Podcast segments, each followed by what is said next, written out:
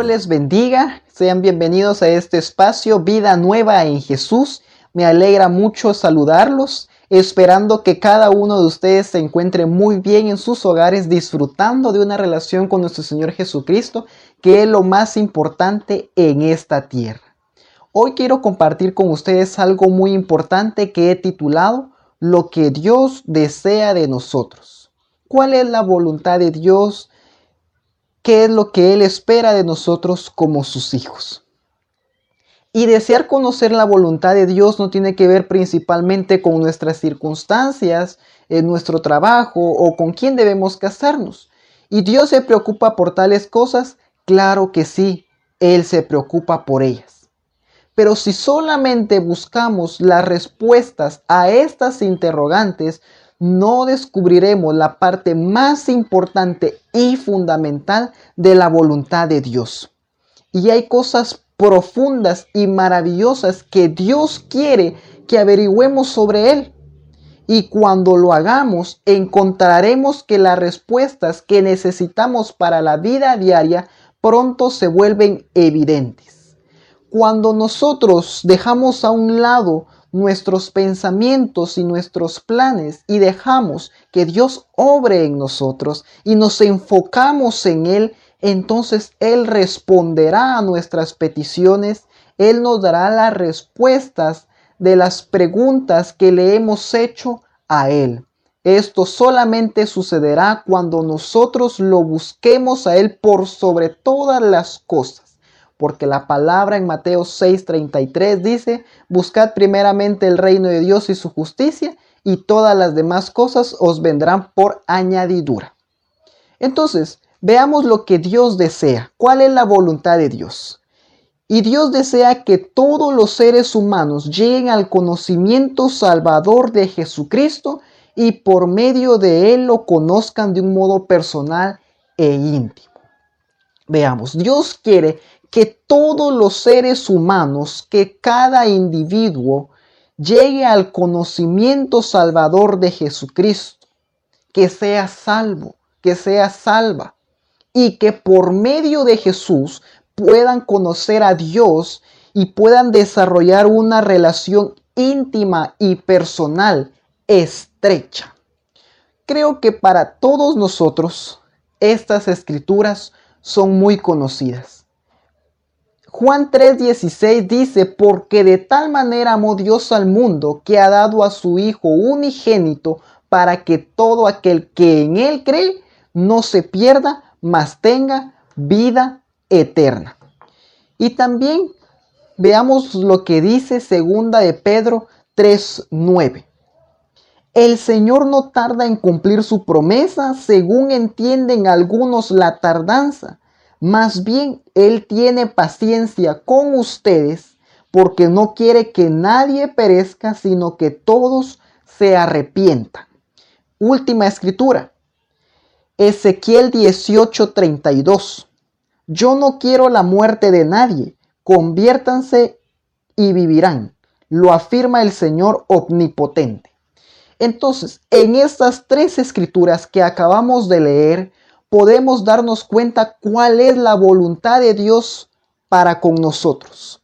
La voluntad de Dios es que todos lleguemos al arrepentimiento, que todos seamos salvos.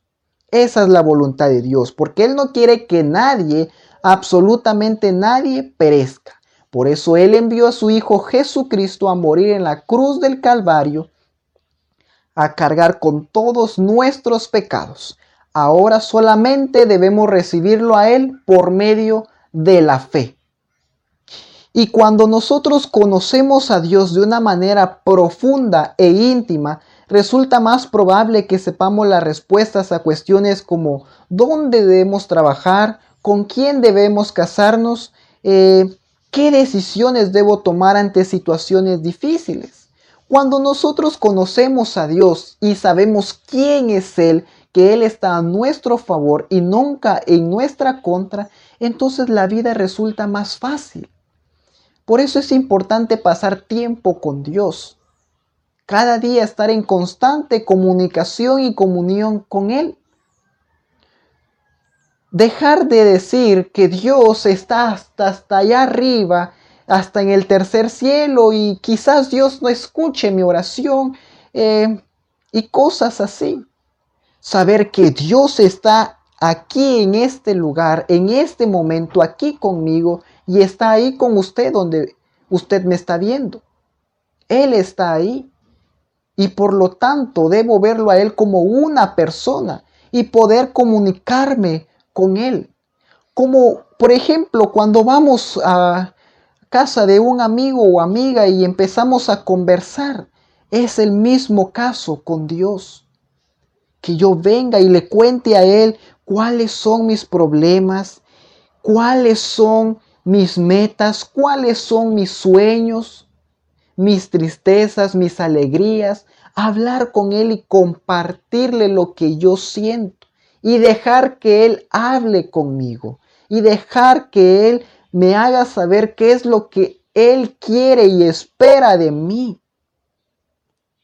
No debemos tener una relación con el Señor eh, de vez en cuando, solo cuando tengamos necesidad, o porque hoy tengo un problema, yo voy a ir a la iglesia o voy a buscar a Dios. No debe ser así. No debemos buscar a Dios solo por necesidad. Debemos buscar a Dios porque verdaderamente nuestro espíritu y nuestra alma lo anhela, lo necesita. Buscar a Dios debería ser algo vital, que así como necesitamos el aire para poder respirar y estar vivos, así debería ser buscar al Señor algo que si no lo buscamos, que si no lo tenemos presente, nos morimos. Ahora veamos lo que dijo Pablo en, en Filipenses 3, 8 al 10. Dice así, aún más, a nada le concedo valor si lo comparo con el bien supremo de conocer a Cristo, Jesús, mi Señor por causa de Cristo lo he perdido todo y todo lo considero basura a cambio de ganarlo a Él. Y encontrarme unido a Él, no con una justicia propia adquirida por medio de la ley, sino con la justicia que se adquiere por la fe en Cristo, la que da Dios con base en la fe. Verso 10. Lo que quiero es conocer a Cristo, sentir en mí el poder de su resurrección y la solidaridad en sus sufrimientos, haciéndome semejante a Él en su muerte. ¡Wow! El apóstol Pablo dijo que su propósito determinado era conocer a Dios aún más, más profunda e íntimamente. Observemos que Pablo dijo, quiero conocerle a Él. Lo que quiero es conocer a Cristo, sentir en mí el poder de su resurrección y la solidaridad en sus sufrimientos, haciéndome semejante a Él en su muerte. Hoy en día hay personas que dan la impresión de que ya lo conocen todo, que han llegado a un punto en el que ya no necesitan aprender más sin embargo, Pablo, el misionero más importante que el mundo jamás ha conocido, dijo al final de su vida, mi deseo es continuar conociendo a Cristo, su persona y el poder de su resurrección. Y uno podría pensar que ya que él fue inspirado por el Espíritu Santo, a escribir dos terceras partes del Nuevo Testamento, debería haber conocido a Dios. Y estoy seguro y convencido de que así era. Sin embargo, él deseaba conocerlo cada vez más. Ahora, mi pregunta es, ¿es el anhelo de nuestro corazón conocer a Dios de una manera más profunda? ¿Verdaderamente es el deseo de nosotros cada día conocer más a Jesús, conocer más a Dios, quién es Él y lo que Él desea de nosotros? Reflexionemos por un momento en esta pregunta. Y como lo dije anteriormente, No debemos tener una relación casual con Dios, solamente cuando tengamos necesidad. No debe ser así. Debemos buscar a Dios cuando las cosas van bien y cuando las cosas van mal. Amén. Punto número dos. Dios desea que seamos como Jesús en todo, trabajando con el Espíritu Santo para alcanzar la madurez espiritual y el carácter de Dios. Y este es un objetivo de toda la vida. Y uno que en lo personal encuentro emocionante e interesante.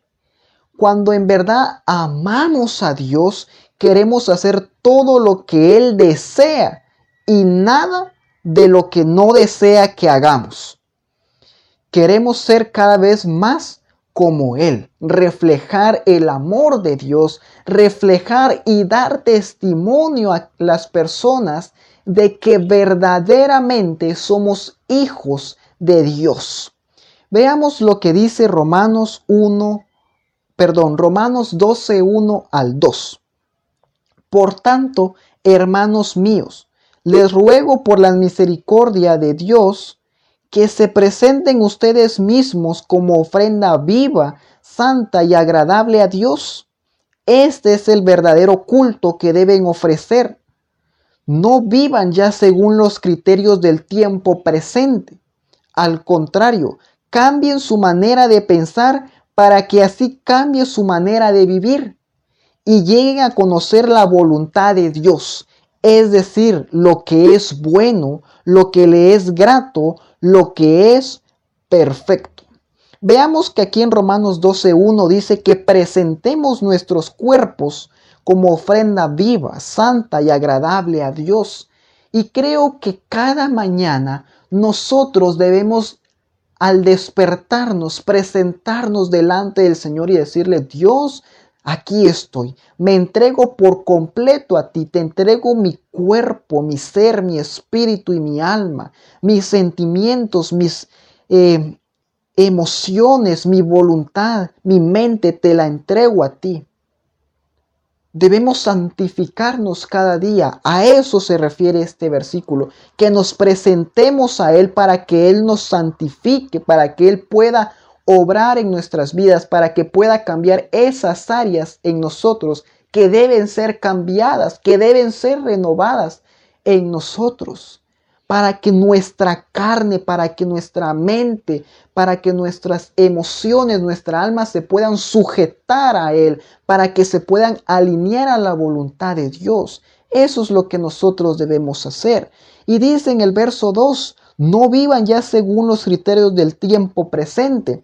Al contrario, cambien su manera de pensar para que así cambien su manera de vivir y lleguen a conocer la voluntad de Dios es decir, lo que es bueno, lo que le es grato y lo que es perfecto. En pocas palabras, Pablo está diciendo aquí que no debemos vivir según el mundo, que no debemos pensar según el mundo, como lo hace el mundo. Nuestra manera de pensar debe ser totalmente diferente ahora que hemos nacido de nuevo, ahora que Jesús vive dentro de nosotros. Ahora que somos hijos de Dios, nuestra manera de hablar, de pensar y de actuar deben ser diferentes a como lo era antes cuando estábamos en el mundo. Si antes actuábamos eh, diferente y mentíamos, quizás eh, no éramos honestos, era porque no teníamos a Jesús y no teníamos el conocimiento sobre Él. Pero ahora que ya tenemos conocimiento de lo que no le agrada a Él, no debemos seguir haciendo eso. Debemos renovar nuestra mente. ¿Y cómo vamos a renovar nuestra mente?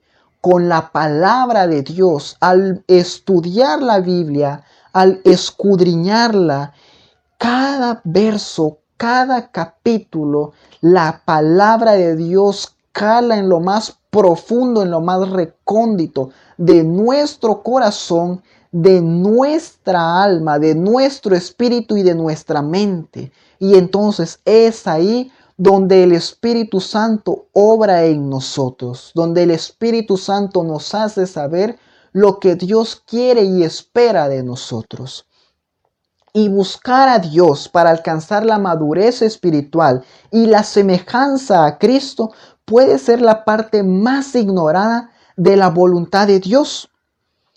La madurez espiritual es un proceso que comienza cuando una persona acepta a Jesucristo como su Señor y Salvador. Él o ella renace en el Espíritu Santo y escoge vivir en Cristo. El apóstol Pablo dijo que el crecimiento espiritual es un proceso continuo.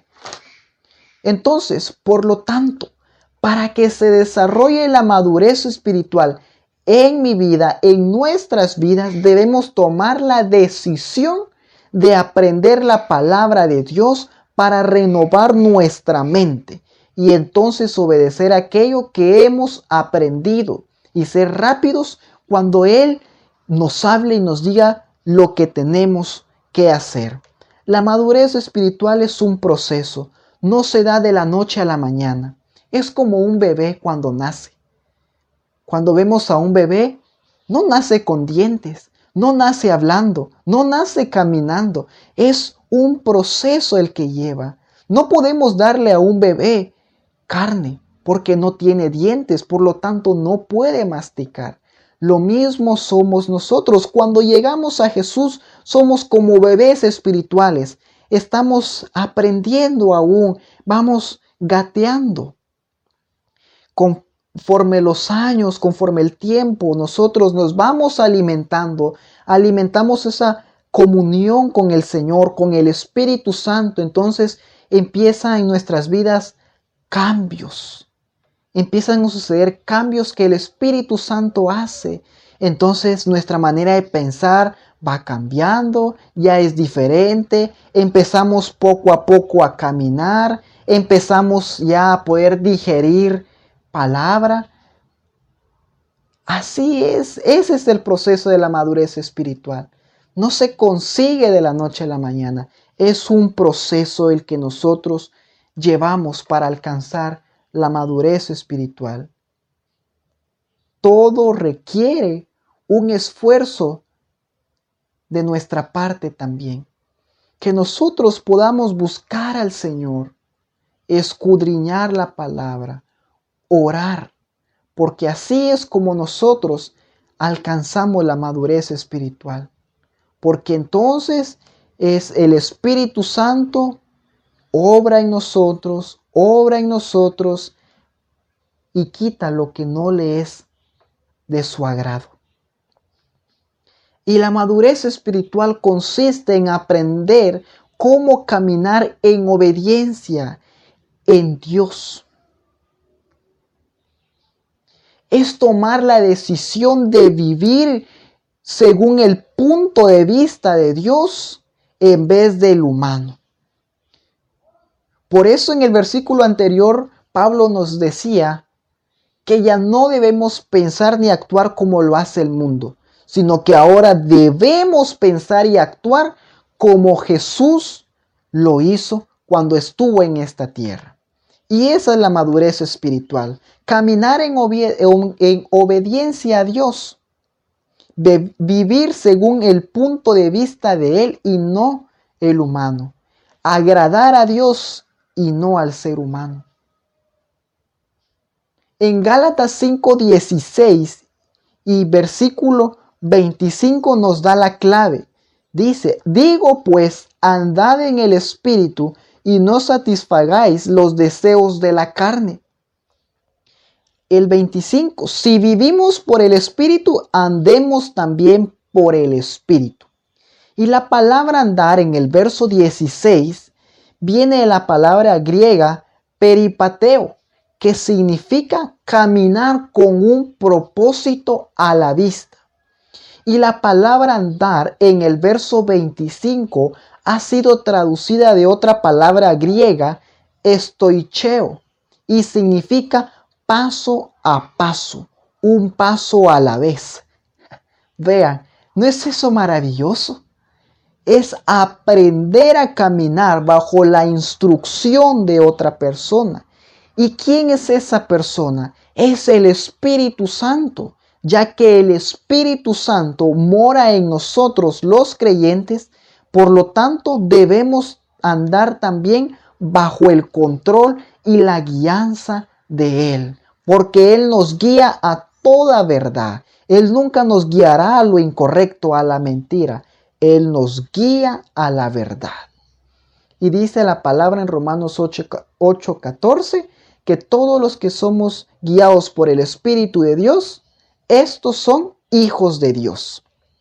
Entonces, cuando nosotros nos convertimos en hijos de Dios, nos fue dado todo lo que necesitábamos en Cristo. Para llegar a ser un creyente espiritualmente maduro. Sin embargo, nosotros somos responsables de tomar esa decisión. El Espíritu Santo está dispuesto, disponible para trabajar en nosotros. Pero si nosotros no le abrimos la puerta de nuestro corazón, si nosotros no tomamos esa decisión, entonces Él no podrá obrar en nosotros. Él nunca nos obligará. Recordemos que el Señor nos dio un libre albedrío para saber qué es lo bueno y qué es lo malo. Y nosotros tomamos la decisión si queremos que el Espíritu Santo trabaje en nosotros o no. Pero esa es decisión de cada uno de nosotros. Entonces, ¿escogeremos usar y aplicar los principios de Dios en nuestra vida? Lo maravilloso de someterse a la madurez espiritual o al proceso de maduración es que nosotros cambiaremos y cuando salgamos a la calle las personas nos dirán, pero es que esta persona tiene algo diferente, pero ¿qué tienes que te veo tan diferente? Tus actitudes, tu forma de hablar, tu forma de pensar es que estás muy diferente. Es porque el Espíritu Santo está obrando en nosotros. Es porque entonces estamos reflejando el carácter de Cristo. Estamos dando testimonio de que verdaderamente somos hijos e hijas de Dios. Amén. Entonces, nosotros no debemos de preocuparnos acerca de llegar a ser maduros. Porque Dios provee el cambio. Él nos asemejará a la imagen de Jesucristo a medida que nosotros nos entreguemos en humildad a su Espíritu Santo y aprendemos su palabra. Debemos aprender a ser humildes. Como lo dije, hay personas que hoy en día creen que lo saben todo, pero no es así. Si Pablo, el gran Pablo dijo, que él deseaba conocer aún más a Dios, a Jesús y sentir el poder de su resurrección. Y él fue inspirado por el Espíritu Santo a escribir dos terceras partes del Nuevo Testamento. Él quería conocer más al Señor. Y por lo tanto nosotros debemos tener esa misma actitud, ser humildes, porque cada día se aprende algo nuevo. Cada día aprendemos algo nuevo. Y si nosotros no somos humildes, no puede trabajar el Espíritu Santo en nuestros corazones. Amén. Punto número 3. Dios desea que conozcamos su palabra, porque esa es la única forma de conocerlo a Él con exactitud.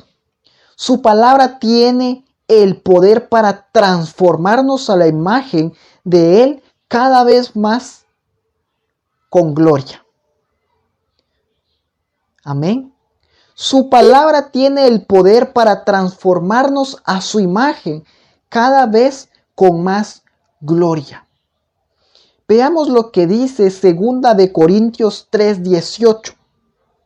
Por eso todos nosotros, ya sin el velo que nos cubría la cara, somos como un espejo que refleja la gloria del Señor y vamos transformándonos en su imagen misma porque cada vez tenemos más de su gloria. Y esto por la acción del Señor que es el Espíritu. Veamos, dice, por eso todos nosotros ya sin el velo que nos cubría la cara, era aquel velo que nos cegaba el entendimiento, que nos cegaba y que nos impedía poder conocer a Jesús, conocer lo que Él había hecho por nosotros en esa cruz, cuando Él fue a dar su vida por todos nosotros, conocer su obra redentora. Dice, somos como un espejo que refleja la gloria del Señor y vamos transformándonos en su imagen misma porque cada vez tenemos más de su gloria y esto por la acción del Señor que es el Espíritu. Entonces, por eso decía que su palabra tiene el poder de transformarnos a su imagen cada vez con más gloria. Y la palabra de Dios nos da a conocer su voluntad en cada ámbito de la vida. ¿Cuál es la voluntad de Dios para con nosotros? ¿Qué es lo que Él espera de nosotros? Es que en la palabra de Dios encontramos todo lo que necesitamos. Es nuestro manual de vida. Cuando nosotros compramos un electrodoméstico, una refrigeradora, un microondas, una lavadora, vienen con un manual para que nosotros podamos ver cómo funciona, eh, qué hacer en dado caso sucede algo. Y para eso nos sirve un manual, para guiarnos. Lo mismo es la palabra de Dios. En ella encontramos todo lo que necesitamos, cómo debemos vivir, cómo debemos caminar nosotros, debemos caminar en amor, en fe, cómo debemos tratar a las personas, con amor, que debemos dar testimonio de que somos hijos de Dios. Esa es la manera en que la Biblia nos guía. Ese es nuestro manual.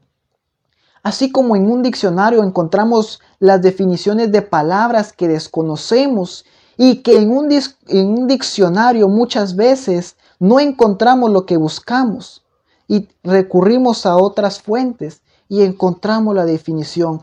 Pero en la Biblia encontramos todo. No existe ningún libro como la Biblia. Ningún otro libro como la Biblia. La Biblia es única. En ella encontramos todo. No hace falta nada. Porque ahí está todo. Porque fue el mismo Dios, fue el mismo Espíritu quien escribió la Biblia. Amén. Y punto número cuatro es la voluntad de Dios que aprendamos a amarlo a Él, a amar a los demás y a amarnos a nosotros mismos. Veamos lo que dice Mateo 22, 37 y 39. Cuando le preguntaron a Jesús cuál era el mandamiento más importante, o sea, la voluntad de Dios, Él respondió, ama al Señor tu Dios con todo tu corazón, con toda tu alma y con toda tu mente. Este es el, este es el más importante y el primero de los mandamientos. Pero hay un segundo parecido a este. Dice, ama a tu prójimo como a ti mismo. Veamos, y creo que esto de aprender a amar a Dios y a otros y a nosotros mismos es el mandamiento más importante y constituye un tema al que debemos dedicarle una gran cantidad de tiempo de estudio. El Señor nos dice aquí que lo amemos a Él con todo nuestro corazón, con toda nuestra alma y con toda nuestra mente. Porque este es el primer y más importante de los mandamientos, que lo amemos a Él por sobre todas las cosas, que lo pongamos a Él en primer lugar y que lo mantengamos a Él también porque el ponerlo y el mantenerlo son cosas muy distintas. Debemos poner al Señor siempre en primer lugar y mantenerlo a Él por sobre todas las cosas. Buscarlo a Él, porque dice la palabra que cuando lo buscamos a Él, todas las demás cosas vienen por añadidura. Y luego dice, el segundo, ama a tu prójimo como a ti mismo. Debemos amar a nuestro prójimo como nos amamos a nosotros mismos. Nuestro prójimo no solo es mi madre, mi padre, mi hermano, mi hermana, mis familiares, sino son todas aquellas personas que están en el mundo. Ellos son mi prójimo. Aquel borrachito que encontramos en la calle es nuestro prójimo y no debemos verlo con desprecio eh, o incluso con asco, porque es nuestro prójimo. Debemos verlo con ojos de amor, porque es una persona, una criatura, una creación de Dios y en cada persona debemos ver al Señor. Al contrario, debemos ayudar a esta persona con un plato de comida, con algo de ropa. Debemos amar a aquellas personas que nos ofenden, que nos insultan, aquellas personas que nos han herido, nos han lastimado sentimentalmente también. Debemos amarlas. Bendecirles y ayudarles si tuvieran alguna necesidad, porque esa es la voluntad de Dios que lo amemos por sobre todas las cosas y que amemos a nuestro prójimo. Y si nosotros verdaderamente decimos que amamos a Dios y no amamos a nuestro prójimo, entonces somos mentirosos, dice la palabra. Porque, ¿por qué decimos que amamos a Dios? Amamos a alguien que no vemos, pero no podemos amar a alguien que vemos. Entonces, si yo amo a Dios, voy a amar a mi prójimo, puedo amarlo. Y eso se logra a través de la obra que hace el Espíritu Santo en nuestro corazón, para que podamos amar a nuestro prójimo. Pidámosle al Señor que nos ayude a poder amar a las personas, porque hay personas que tienen caracteres diferentes, actitudes diferentes. Pero yo sé que si le pedimos al Espíritu Santo y al Señor que nos ayude a poder amar a esa persona, Él, Él nos ayudará a amarla, a bendecirles. Y saben, cuando hacemos eso, cuando nosotros venimos y amamos a nuestro prójimo, no importando lo que nos haya hecho, le hemos dado una patada en la cabeza al diablo y le hemos dicho, yo amo al Señor, yo amo a mi prójimo y soy guiado por el Espíritu Santo. Amén. Entonces, esto era lo que yo quería compartir con ustedes en este momento. Lo que Dios desea de nosotros, cuál es la voluntad de Dios, qué es lo que Él espera de nosotros. Oramos. Padre, gracias te damos por este tiempo, por la palabra recibida a esta hora, Señor. Te pido que nos ayudes a poder compartir nuestra fe con otras personas para que puedan llegar al pleno conocimiento salvador tuyo, amado Señor. Eh, te pido que cada día nos ayudes para poder cooperar y trabajar con el Espíritu Santo para llegar a ser espiritualmente maduros y poder alcanzar ese carácter de Jesús. Que nos ayudes también, Señor, dándonos sabiduría y entendimiento para escudriñar tu palabra, Señor, porque sabemos que la única forma en que te podremos conocer con exactitud y es la manera en que nosotros sabemos, en la que nosotros sabremos cómo debemos caminar, Señor, y que nos ayudes a poder amarte a ti y amar a nuestro prójimo. Gracias Padre, gracias Hijo y gracias Espíritu Santo. Amén y amén. Dios les bendiga y muchas gracias por acompañarme hoy en vida nueva en Jesús. Recordemos que solamente Él sana, transforma, ama, restaura y salva nuestras vidas. Hasta en una próxima ocasión.